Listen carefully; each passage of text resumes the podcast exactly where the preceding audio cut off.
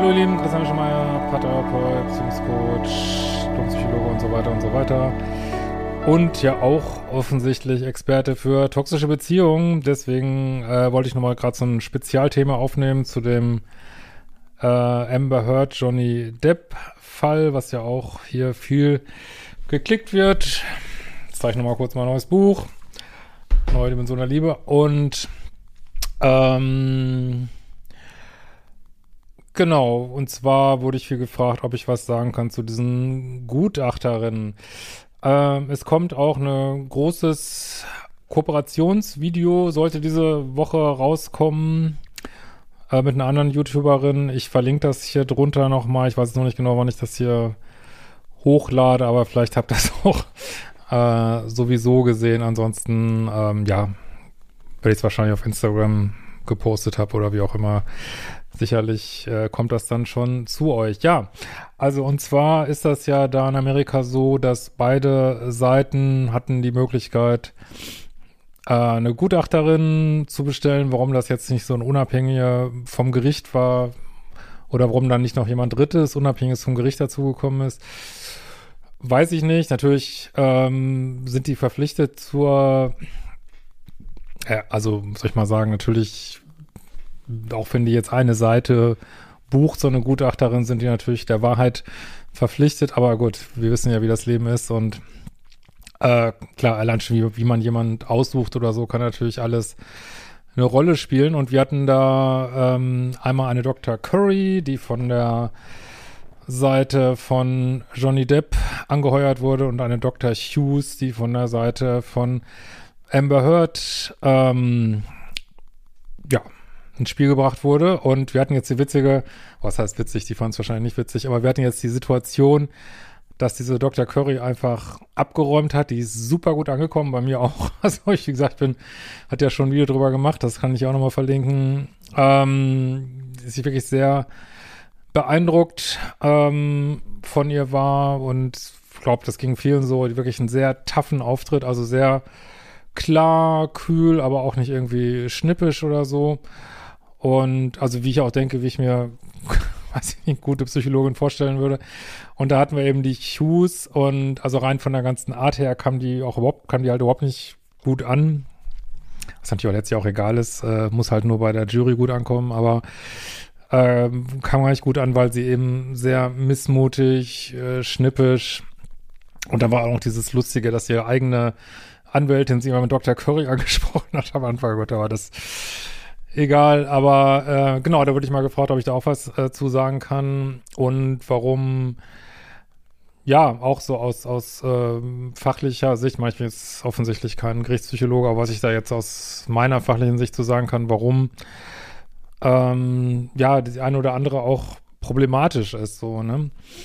Ähm, fassen wir mal kurz zusammen, die Dr. Curry hatte halt äh, Borderline und eine histrionische Diagnose gegeben. Und die große Frage ist natürlich, hat sie eine posttraumatische Belastungsstörung oder nicht? Das ist natürlich im Rahmen dieses ganzen Gerichtsprozesses wichtig, also weil angeblich Johnny Depp sie geschlagen hat und so weiter, werdet ihr ja wahrscheinlich äh, gehört haben. Es ist ja nicht nur geschlagen, auch äh, sexuell missbraucht hat und also sie hat ja wirklich unheimlich viele Sachen da äh, vorgebracht, die aber, kann man glaube ich sagen, nicht richtig, also beziehungsweise nicht bewiesen sind und gut, da will ich jetzt heute nicht so drauf eingehen, es gibt eine Fülle von Sachen, die halt nicht so richtig passen, aber vielleicht sage ich doch mal diese eine hier, dass sie zum Beispiel ähm, bei einem Ereignis äh, 2015, wo sie sagt, äh, zwei blaue Augen, Nase gebrochen, dass sie einen Tag später bei James Corden, kennt ihr James Corden, coole Show, in der Show war. Und äh, ja, offensichtlich keine gebrochene Nase hat und keine blauen Augen. Und klar, dann sagt sie halt, sie hat das alles übergeschminkt. Leider hat aber auch die Stylistin ausgesagt, dass sie auch ungeschminkt ja nichts von zu sehen war. Dann gab es ein Incident, äh, also ein Vorfall 2016, wo sie Polizei angerufen hat wegen häuslicher Gewalt. Die haben ausgesagt, sie haben nichts gesehen. Also, und dann, äh, genau, hat sie gesagt, dass sie ja immer so ein Abdeck äh, mit sich rumgetragen hat über die ganzen Jahre, wo der Hersteller gesagt hat, das ist aber erst viel später rausgekommen. Es kann nicht sein. Also, da ist das schon gut, wir wissen natürlich, kann natürlich trotzdem was passiert sein, aber offensichtlich gibt es da die ein oder anderen Lügen so, wobei das für sie, also wenn sie jetzt wirklich diese Störungen haben sollte, äh, kann es natürlich auch bedeuten, dass, dass sie selber das tatsächlich glaubt, obwohl es nicht stimmt, so, ne? Das kann im Extremfall durchaus der Fall sein. Aber zurück zu diesen Gutachterinnen. Ähm, also es geht halt geht darum, hat sie eine posttraumatische Belastungsstörung oder nicht. Und natürlich müssen Gerichtsgutachter, die wissen natürlich, dass Leute da, das ist ja nicht wie in so einer therapeutischen Situation, natürlich ähm, kann man jetzt nicht davon ausgehen, dass Klient und Gutachter zusammenarbeiten, sondern ja, es muss natürlich befürchten, dass da was gefaked wird. Und das wird natürlich versucht äh, herauszufinden. Und da gibt's dann Skalen, die das versuchen herauszufinden. Aber gut, wir wissen natürlich, psychologische Tests ist auch immer so eine so eine Sachen und sie hat halt diese Diagnose erstellt auch anhand medizinischer Unterlagen, die sie hat.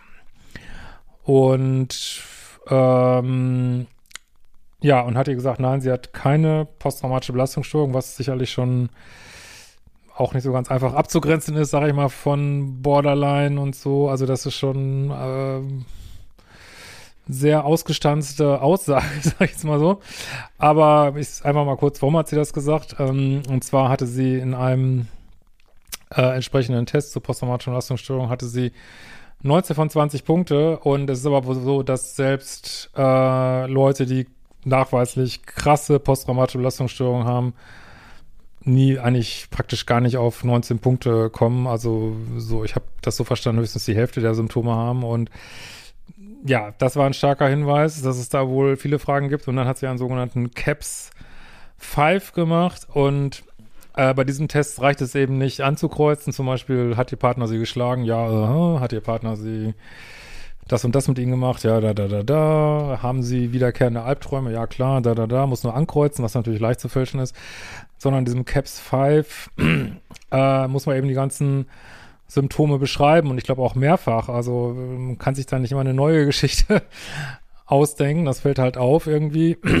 Und äh, Symptome in der posttraumatischen Belastungsstörung äh, zu faken ist erstaunlich schwierig. Das sind dann nämlich ganz spezifische Dinge, die man dann erlebt. Und das ist so ein bisschen so, als wenn, ja, weiß nicht, jemand es cool findet, zum Beispiel zu sagen, ich komme aus Berlin, er kommt aber gar nicht aus Berlin.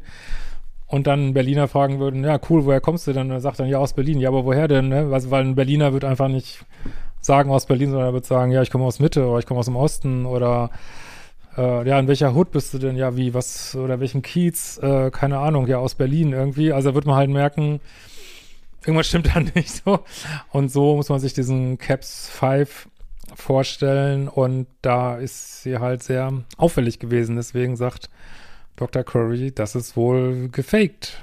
So, ne? So, Dr. Hughes hat dann die auch viele Tests gemacht. Ich habe es ehrlich gesagt, obwohl ich mir das mehrfach angeguckt habe, nicht so ganz verstanden, ob sie auch diesen Caps 5 gemacht hat, aber sie hat auch eine Menge äh, Tests gemacht und da ein erster Vorwurf an Dr. Hughes war halt, dass sie Tests über Zoom gemacht hat. Ja, wo sie natürlich, logischerweise kann natürlich der Klient das nicht ankreuzen, sondern sie muss es dann, äh, also konnte Ember das nicht ankreuzen, sondern sie muss es ankreuzen. Ne? Äh, dann ist ihr vorgeworfen worden, dass ihre ganze Sprache vor Gericht so war, äh, dass sie durch diese Art, wie sie gegendert hat, ähm, ständig den Eindruck vermittelt hat, dass Frauen immer Täter sind, Männer immer die Opfer sind. Das ist hier sehr stark angekreidet worden. Zum Beispiel hat sie gesagt, uh, Stalking and Surveillance Behaviors are a common tactic of typically men who use violent behavior in an intimate uh, partnership.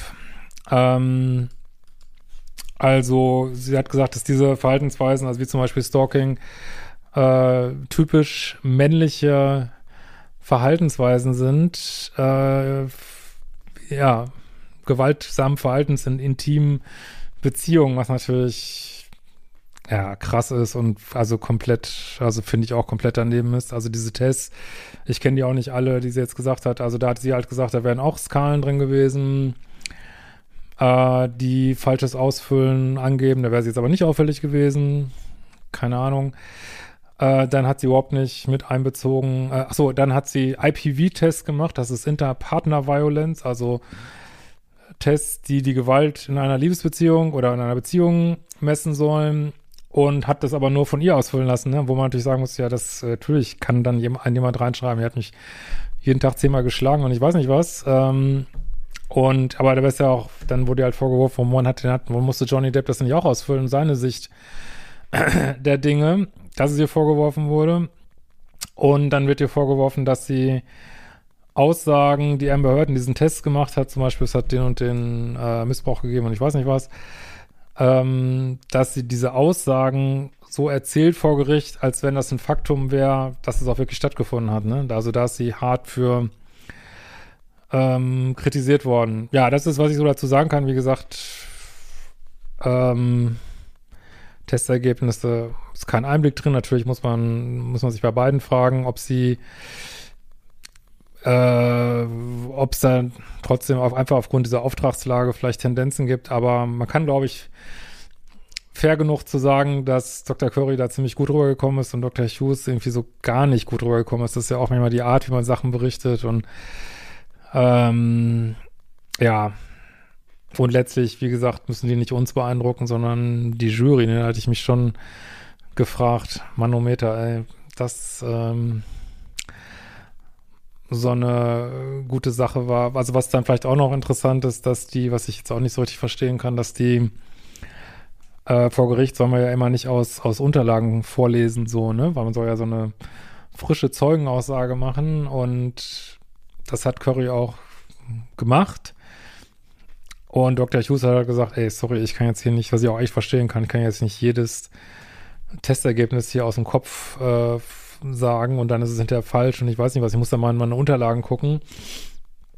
Und das ist dann aber, äh, das ist klar, das kann ich total verstehen. Ich kann das verstehen, das ist aber auch schlecht angekommen und hat dann dazu geführt, dass er ihre ganzen Unterlagen äh, abgeben musste, der Gegenseite geben musste und die haben dann da hat sich natürlich irgendwo hinge irgendwas hingekritzelt und da was hingekritzelt und hier ein Strich und da ein Strich und das haben sie im Kreuzverhör dann vorgehalten, äh, weil da auch Sachen drin standen, die jetzt darauf hätten deuten können, dass sie vielleicht doch Affären gehabt hat mit diesen anderen Typen da. Äh, gut, das würde jetzt ein bisschen zu weit führen, aber schon, also einfach super, also aus psychologischer Sicht hochinteressanter Fall. Ja, könnt ihr mal sagen, ob ihr da noch mehr von hören wollt und aber erstmal oder was ihr davon noch hören wollt, äh, vielleicht interessiert ihr euch für diese Störung auch noch mehr, könnt ihr mir gerne mal schreiben.